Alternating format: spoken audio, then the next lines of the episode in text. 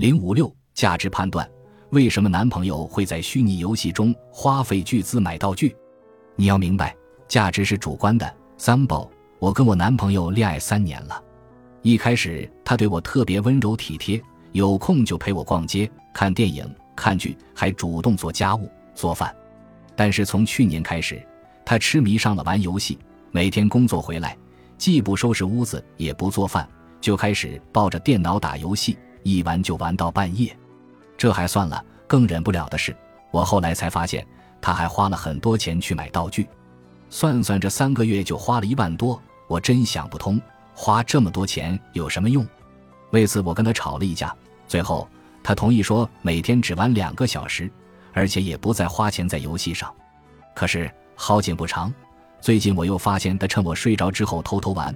虽然我几次突击检查都没发现他花钱买道具。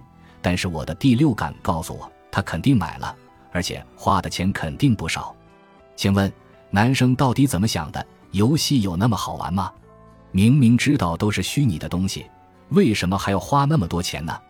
你们在感情中出现的问题，看起来是一个玩不玩游戏、该不该为虚拟世界花钱的问题，实际上是一个汝之蜜糖，我之砒霜的问题。你无法理解虚拟游戏，跟男生无法理解你买包一样。都是基于不同的价值判断，用经济学来解释的话，那就是价值是主观的。